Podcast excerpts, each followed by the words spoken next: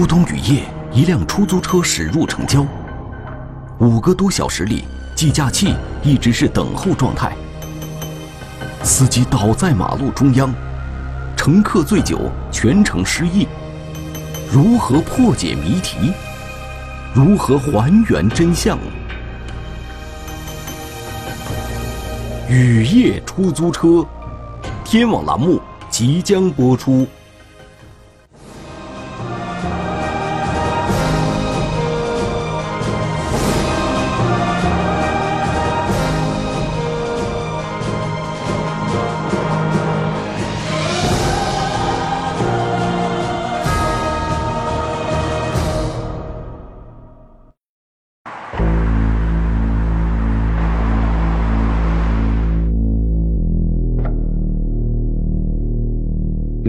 天气还不亮，当时是一名群众发现路边停着一辆出租车，车灯是亮着的，司机的车门是开着的，其中一一个人在车内呢大喊大叫。这辆出租车停靠在岱岳区天平湖路与眉山西路十字路口的东南角。十一月十日清晨五点半左右，民警和医护人员先后赶到了现场。出租车后排躺着一个人，此时他已经安静下来。看上去就是一个年轻的一个小伙子，呃，挺壮实的，躺在后边睡觉。后排车门打开后，一股酒气散出来，但是车上的年轻人依然昏睡不醒。当时叫啊是叫不应，嗯，就是那种类似于醉酒状态，你一动他，他有反应。呃，但是他就是说，让他出来不出来，就蜷缩那边就在躺在后排睡觉。看起来，这名神志不清的年轻人像是乘客。他虽然没有明显的外伤，但是在前排座椅靠背侧面，警方发现了零星的血迹。车上的血迹呢，因为伤者当时是在车上躺着呢，处于醉酒状态，有可能是到处摸，有可能是这个伤者的。现场没有发现出租车司机的身影。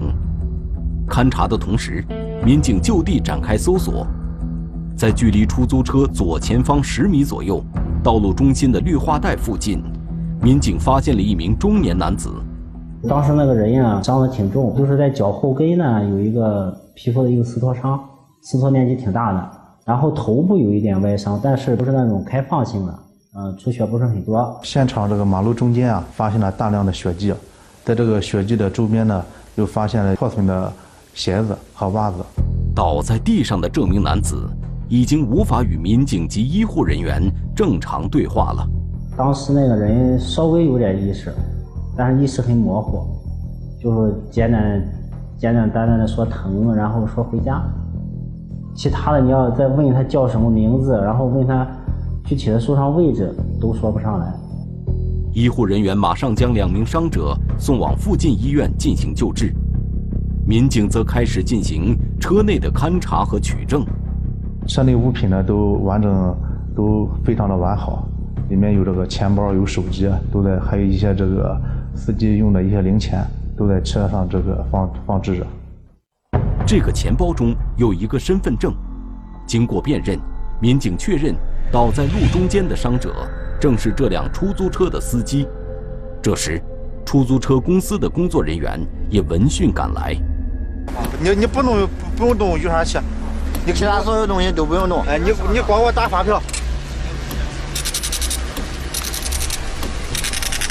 尽管车内物品相对完整，但是计价器却有一些异常。三点三十二打的车。三点三十二，跑多少公里了？八公里，好像跑了八公里二八。就那会儿，这五点三十九么意思？状态？这个啊，这个是登时，应该是登了五十五小时三十九分三十六秒。随着工作人员的到来，计价器最终定格在七十三元。醉酒的乘客受伤躺在车里，出租车司机。为什么会倒在十几米远的道路中间？两个人是如何受伤的？这五个多小时的等待过程中，究竟发生了什么呢？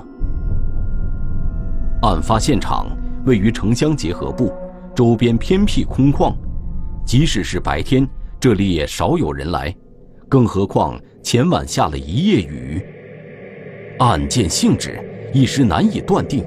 不过，在出租车司机倒地的附近，一道刹车痕迹依稀可见。刑警们随即请求交警部门协助调查，怀疑啊，是不是？有什么特殊的情况，使他使他使他停车，但是停车的情况下发生了什么问题，是不是刑事案件，这一块儿都不敢进行猜测。交警赶到现场后，又以他们的视角对现场重新进行了查勘。出事故那天下小雨，出车外观没有任何碰撞痕迹，比较完整，所以说我们这个认为这个出租车跟这个事故死亡事故本身没有关联。与刑警一样，交警也把疑问集中在那道刹车痕迹上，这是现场十分重要的信息。一个后轮的双排轮的刹车印看那个刹车印痕迹的时候，在前面，呃，又发现一个碾压痕迹，就是那个肌肉组织在那个地面的一个附着。发现之后，这个再往前，发现那个血迹，顺着这个血迹上再上前。有一段距离，发现一个碎片碎片是透明物质，呈三角形。综合这些信息，民警怀疑出租车司机的伤情是被车辆撞击所致，而这个三角形碎片很可能就是从肇事车上掉落的。我认为这个车肯定从个人身体上有碾压。呃，我初步判定就是跟于大队我们在一块商讨之后。初步判定肯定是有车辆撞击的，有出来结果，呃，对人造造成伤害。如果出租车司机是被途经车辆撞伤的，那么雨夜中，出租车司机为什么要在这么偏僻的地方下车？那名乘客身上的伤又是怎么来的？当时呢，我们就也提出了几个几个设想吧，呃，是不是两个人在发生过在现场发生过打斗？啊，呃，在或者说两个人是不是发生过争执？在争执的过程中，呃，有没有这个车辆呃过来发生交通事故？为了弄清真相，民警分成两组，一组继续留在现场勘查，寻找周边的监控视频；一组赶到医院，尝试对伤者进行询问。其中一个病情比较危重，嗯，呼之不应，无呼吸，无脉脉搏搏动。呃，立即进行心肺复苏，呃，抢救无效，呃，最后死亡。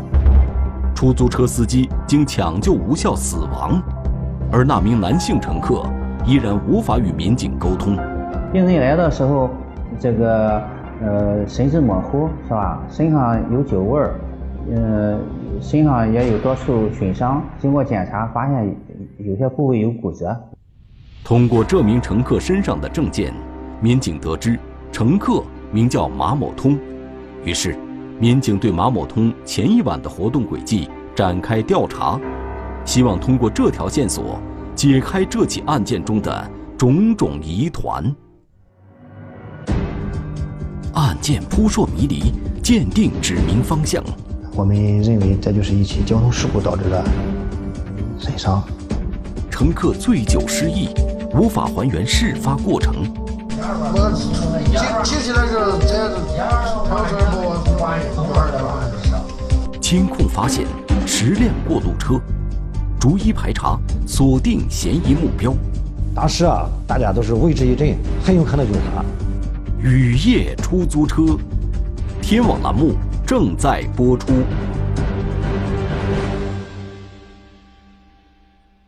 二零一七年十一月十日。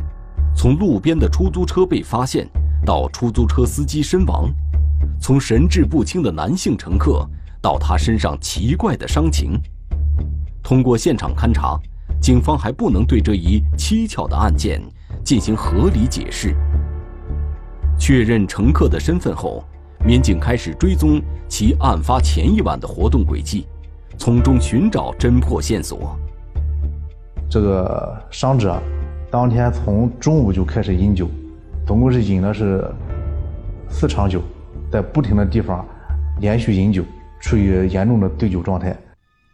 酒席结束后，乘客马某通独自打车回家，他的居住地距离案发现场只有一百多米的距离。他平时在打工的时候，就是在那个路南侧，出事路南侧一个工地上，在那里居住。即使到了居住地附近，马某通为什么没有下车？而出租车司机为什么下车了？这期间到底发生了什么？由于事发路段刚刚建成不久，道路监控设施还没有投入使用。不过，在案发现场北侧四十米左右的地方，民警发现了两个民用监控探头。出租车计价器显示，车辆有五个多小时的等候时间。民警以此倒推，确定了视频侦查的大致时间范围。视频呢，离这个案发现场比较远。而且中间呢有这个比较高大的这个绿化树木遮挡，因为现场不是很清晰。其中一个监控画面显示，十一月十日凌晨三点三十九分左右，出租车出现在画面中。他在路口掉头后停在了马路南侧，也就是他被发现的位置。视频虽然模糊，但是可以看到司机首先下了车。后排的乘客也下了车，两人一起走到车后，又从车的左侧走到了车前，消失在监控范围内，之后就再没有出现过。当时就考虑这段时间他们在那干什么？为什么要一块跑到后边去？这个也是这个我们和刑警队当时呃考虑着是不是交通事故还是刑事案件的。这个有疑问的地方，案件性质尚未明确，但传言却已经四散开来。案发当天，出租车司机被害的传言就已经在泰安市传开了。一些泰安市的出租车司机在自己的车上系上了黄丝带，既是寄托哀思，也是敦促公安机关早日破案。因为当时对这个案件这个线索很少。呃，没有一定的目标，甚至连他的性质都搞不清楚，当时啊压力很大。案发第二天，法医完成了对出租车司机的尸检，尸检报告成为案件定性的重要依据。它是一种典型的一种间歇性损伤，另外呢，就是说，呃，它体表的损伤啊分布也比较广泛，虽然比较轻，但比较广泛。呃，再就是这个。呃，耻骨呢有一个纵形的骨折，呃，通过这些方面呢，我们分析啊，呃，它的这个接触面呢应该是相对较大的，呃，不符合单纯这种摔跌导致颅脑损伤的这种情况，呃，所以综合这所有的一些这些情况呢，再加上这现场的呃勘验，我们认为这就是一起交通事故导致的损伤。警方认为。这是一起交通肇事逃逸案，现场的刹车印应该就是肇事车辆留下的，侦查方向也就此明确了。但是死者家属却对这个定性表示质疑。家属就一一方面呢是对我们这个结论呢不认可，另一方面呢就是说，呃，要求我们公安机关，你既然说是交通事故，那你得给我把车辆。把这个肇事车辆找出来。虽然面对死者家属和社会舆论的双重压力，但警方还是认为交通肇事逃逸的案件定性是经得起推敲的，侦查必须有条不紊地进行。案发后的三天时间里，民警将现场发现的监控视频进行了仔细梳理。十一月十号凌晨三点三十九分。出租车到达现场。清晨五点半，警方到达现场，期间共有大大小小十辆车从这一路段经过。尽管民警从现场的刹车痕迹判断肇事车辆为货车，但还是把经过现场的十辆车都列为了排查对象。不过，由于监控角度的原因，视频中只能看到这些车辆的侧面，看不清具体车型。更看不到车牌号。民警只能想办法通过其他监控，一一确定这十辆车的具体信息。我们顺着这个大河路一直往回找，在大河路和灵山大街路口，通过这个卡口视频，对于各个方向上南去的所有的车辆和这个发生事故的那个位置的那个车辆的车型相似的所有的这个车辆的车号，我们挨个的进行排查。就在警方全力查找肇事车辆的时候，医院传来消息，受伤的乘客马某通苏醒了。乘客是还原事发经过的第一目击证人。民警迅速赶到医院，希望通过他的证词找到答案。其中第一个疑问就是，他和出租车司机当时为什么要一起下车？你一共没下车吗？一共没下车，我说上车我躺后边了。从哪下来车辆嘛，你都知道了。你记起来的时候就是出租车在哪地方停着嘞？你从哪个地方躺着嘞？我记记起来是在超市把我从院儿了。然而，作为事故中的幸存者，由于马某通当时处于严重的醉酒状态，他对自己为何下车、怎样受的伤，又是如何回到车内的，已经完全不记得了。虽然大失所望，但民警却不得不接受这个无奈的结果，只能继续围绕视频监控查找线索。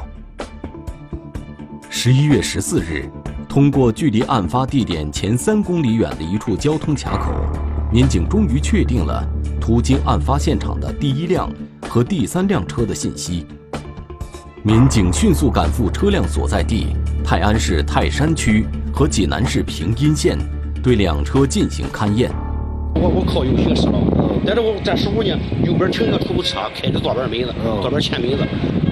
哎，我我都窜过去。走到之后一看，那个车的前部，呃，很完整，也没有维修的痕迹，就把它排除了。这个灯我看有点像，是吧？嗯，这灯有点像，不像。那都没样，那灯是旧灯，那灯很新的。这是新的，左前侧有一处这个痕迹较明显，就是有，就是时间不长的一处痕迹，嗯，像是刮擦痕迹。当时也怀疑可能是，啊，但是经过排查，的确不是。通过与司机交流、查看车辆，民警排除了这两辆车肇事的嫌疑。十一月十九日，民警又确定了经过现场的第二辆车的信息。当民警与该车司机联系时，这名驾驶员的态度让民警产生了怀疑。这个司机啊，说是在外地出发，嗯，今天在这里，明天在那里，后天在那里，这个一直说是不和我们见面。呃，当时啊，我们怀疑啊，是不是这个就是这辆车？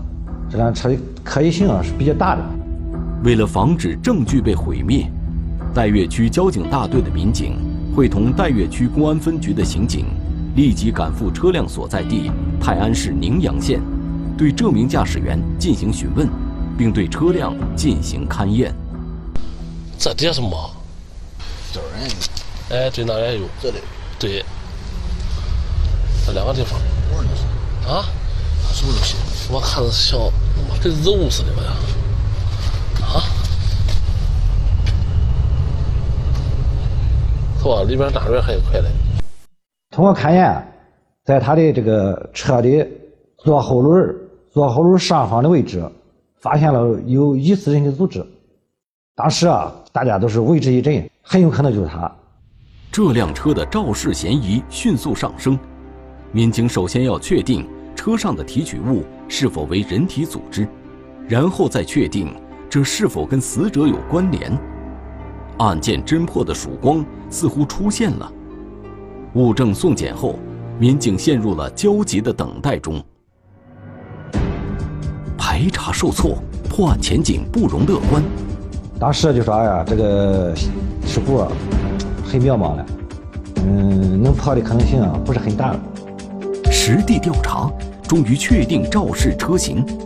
哦，就是这种，多查，都是让我查。没错的，啊，玩这个门的。哎，这个给这个，啊，就那种。同行司机道出事发过程。他猛一打，猛住一把，我他妈可别又是我抢了，我心疼他回来了，我寻思我寻思。雨夜出租车，天网栏目正在播出。为了找到出租司机死亡以及乘客受伤的原因，通过对事故现场周边监控的排查，民警锁定了案发时间段途经现场的十辆嫌疑车。经过现场的第二辆车是一辆半挂货车，民警从这辆车左后轮上方的车体上提取到了疑似人体组织的物质，民警们似乎看到了破案的希望。但是，法医鉴定的结果又让一切回到了原点。啊，通过基因检测发现，这并不是一个人体组织。他心情很沮丧。这个奔波了好几天，认为这个有希望的时候，突然发现不是。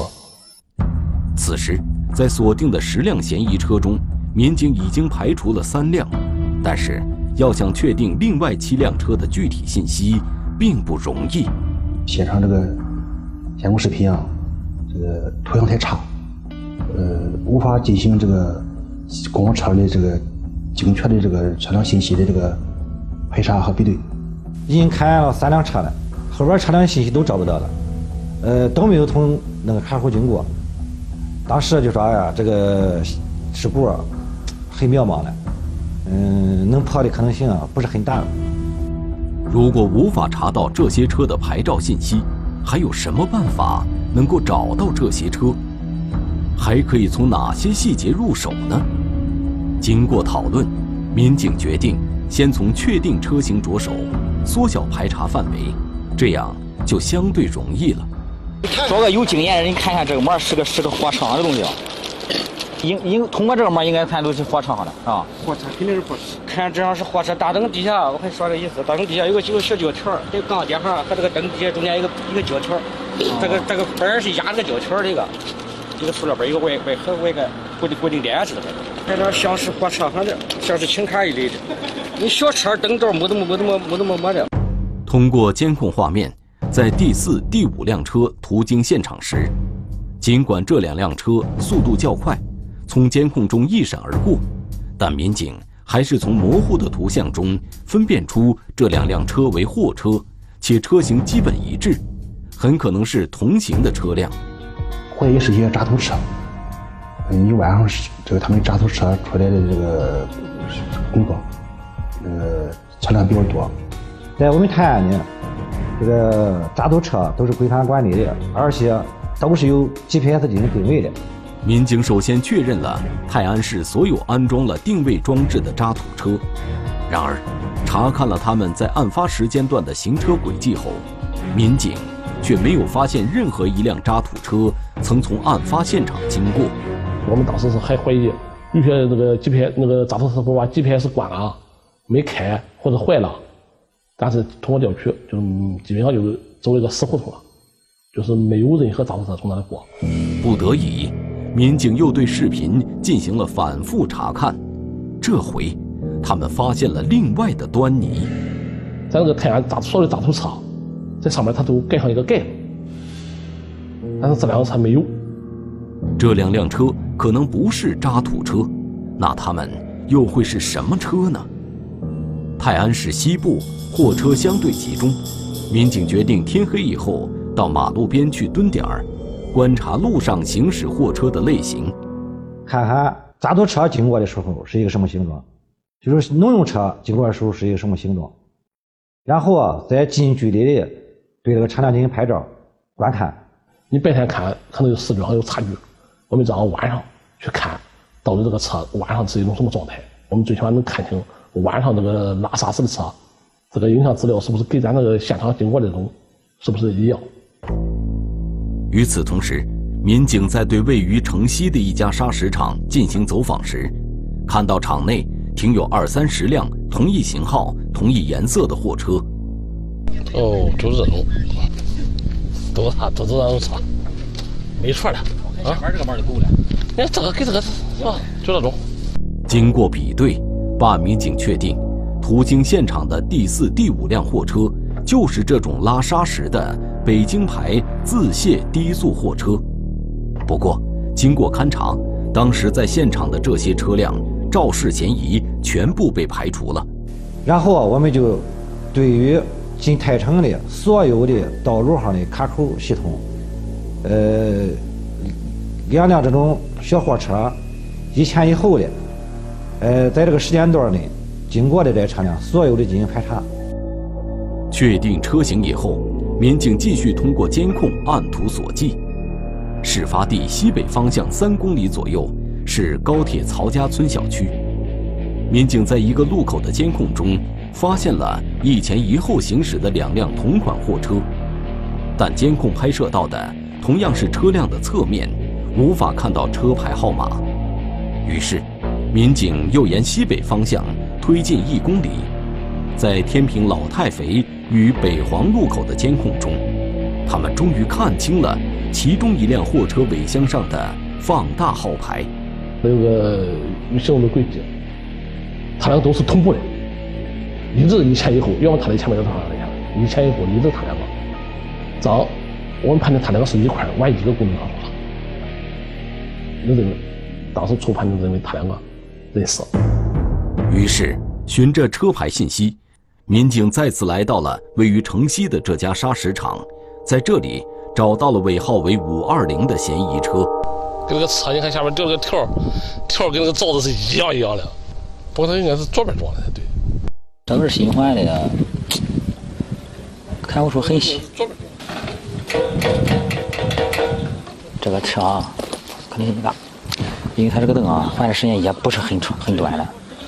通过勘查，这辆车的肇事嫌疑还是被排除了，但民警可以确定。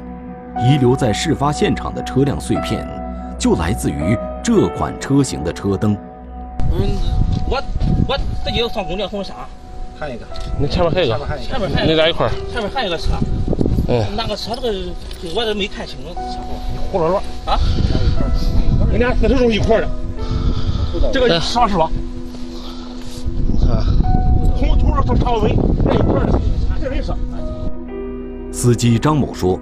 当晚，两车同行是去同一个工地送料，但是货车都是他们个人的，他并不认识那个货车司机，也不记得那辆车的车牌号。对张某所言，警方深表怀疑，于是，民警决定将张某带回交警队详细询问。刚到交警队，张某就说他想起了一些新的信息。进一都都都那俩，监控追到那俩车。你看你前面一辆，他一直在你前面，哎，一直在我前面。我开的稍微慢点吧，我你你记住多少分车号？我记不全。你不是你记住不多才多少？二三是什么八可能是。除此之外，张某回忆，当天经过案发地时，前方的货车司机有一个不正常举动。猛一把，猛住一把，我他妈可别就是我抢了，我寻思他回来了，我寻思我寻思。此时，民警们坚信与张某同行的货车就是肇事车辆，但张某无法提供前车的车牌号，他只知道该车司机的绰号叫潘哥，并不知道他的真实姓名，因此，民警只能到他们送砂石的工地去核实情况，寻找这个潘哥。几经周折，警方终于找到肇事车辆。新换的，还行，还行。沿街排查，起获肇事车辆破损大灯。应该是他。迫于压力，肇事司机投案自首。说这个是谁开查？雨夜出租车，天网栏目正在播出。二零一七年十一月二十二日，距离案发已经过去了十二天。民警来到嫌疑车辆运送砂石料的工地走访排查。我刚才进去两个车，啊，进去了两个车。哦，刚才进去两个。对，一个从北边来的，一个从南边来的，进去两个车。案发当夜，两辆货车一路同行，为什么最后却从不同的方向来到工地？民警分析，走在前面的第四辆货车途经现场时肇事了，所以没有按常规路线行驶，而是走了别的路，甩开了后车，趁机对破损的车辆进行伪装。因为每个车到那之后卸货，他登记哪个车送过来的，我们通过这个，然后这个知道这个车是车牌号了。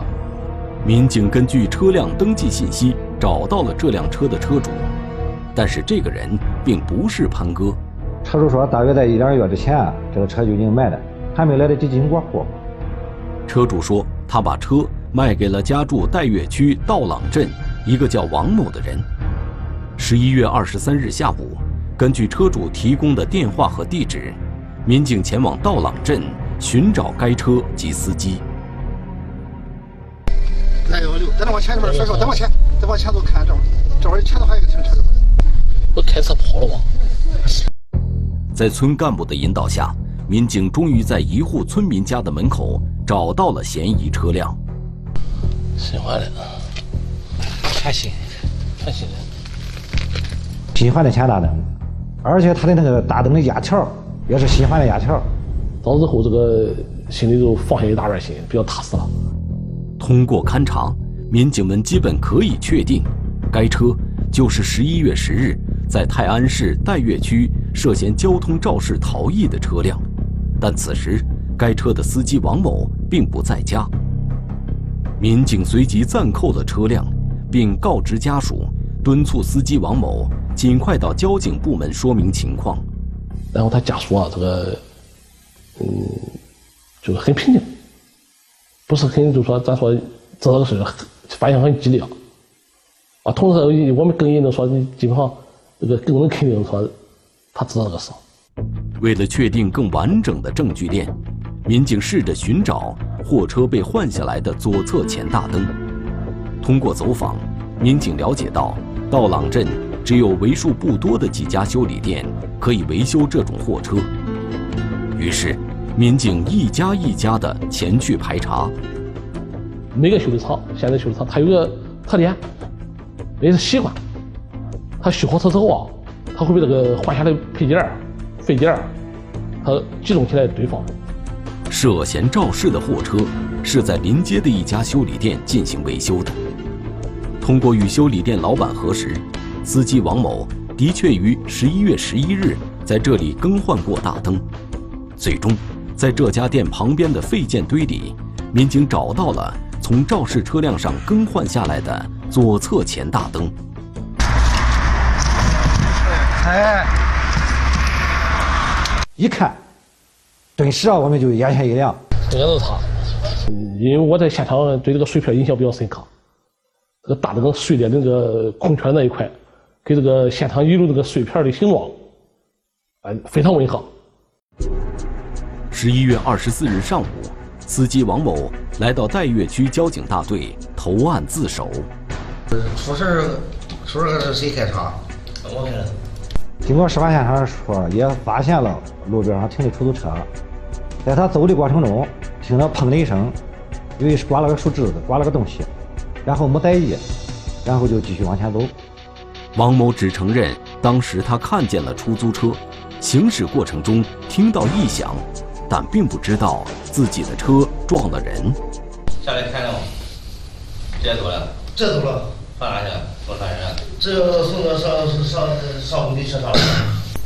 查有什么东西啊？看了吗？轮子上看了吗？没东西。当民警提出他为何要绕路进入工地这个细节时，王某终于无言以对，彻底坦白。他在案发当时就知道撞了人。他打灯照的时候一照，看见人的时候已经到了车跟前了。他没看见是一个人还是两个人，然后他就打方向，结果没打个斜，还是把他撞上了。当时由于害怕，他就直接走了，没有停车。至于出租车司机和乘客为什么会下车，为什么乘客上车了，司机却没有上车，乘客又为什么受伤，这些疑问可能永远无法解释了。二零一八年六月二十六日。泰安市岱岳区人民法院依法作出判决，货车司机王某犯交通肇事逃逸罪，判处有期徒刑四年，并终身禁驾。中华人民共和国公安部 A 级通缉令陈宇，男，一九七一年十一月二十九日出生，户籍地河南省信阳市罗山县周党镇中心街，身份证号码四幺三零二八一九七一幺幺二九四七三二。该男子为重大盗抢骗犯罪在逃人员，公安机关希望社会各界和广大人民群众及时检举揭发盗抢骗等违法犯罪活动，发现有关情况，请及时拨打幺幺零报警。看似寻常的交通事故背后，却暗藏玄机。骨折的手指下，到底隐藏着怎样的骗局？辗转多地，疯狂作案，七十多个受害者，为何却无一人报案？看警方斗智斗勇，如何消灭断指帮的嚣张气焰？断指帮的覆灭，天网栏目近期播出。